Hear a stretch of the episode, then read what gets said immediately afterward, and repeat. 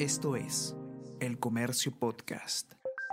Buenos días, mi nombre es Soine Díaz, periodista de El Comercio, y estas son las cinco noticias más importantes de hoy, lunes 25 de octubre.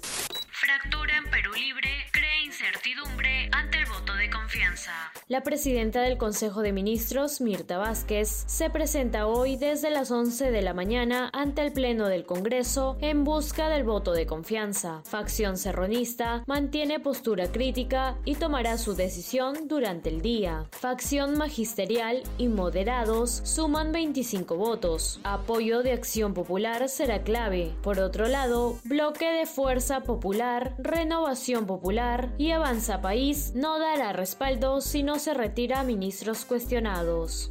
Critican a ministra Betsy Chávez por contradicciones en Exo con Orellana. En julio del 2016, el interno presentó a la hoy titular de trabajo como su abogada ante la Fiscalía de lavado de activos. Ella reconoce que lo iba a visitar al penal de Chayapalca, pero niega que haya ejercido su defensa legal. Además, pedirán explicaciones a vicepresidenta Boluarte por caso de lavado. Según ella, hay intereses políticos en pesquisa. Organizan colecta para ampliar capacidad de la Casa Ronald. Casa Ronald San Gabriel en Surco realiza colecta virtual para ampliar su local y acoger a más personas cuyos niños llevan tratamiento médico en Lima. Espacio brinda albergue, alimentos y más de manera gratuita a las personas de escasos recursos económicos. Campaña finaliza el 31 de octubre. Si bien el Ministerio de Salud continúa convocando a más edades, aún el 30% de la población mayor de 30 años no ha sido vacunada o solo tiene una dosis. Mayoría de rezagados pertenece a la PEA. Asimismo, hay unos 941 mil adultos mayores sin vacunar.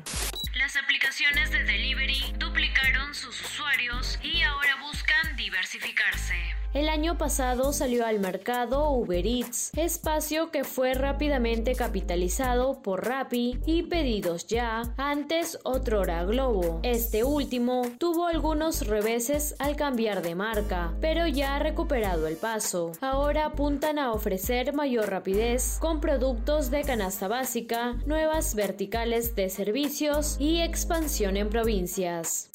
Y no te pierdas en unos minutos el podcast Tenemos que hablar con Ariana Lira, quien junto a Martín Hidalgo, jefe de la unidad de periodismo de datos de El Comercio, solucionarán todas tus dudas sobre la incertidumbre del voto de confianza.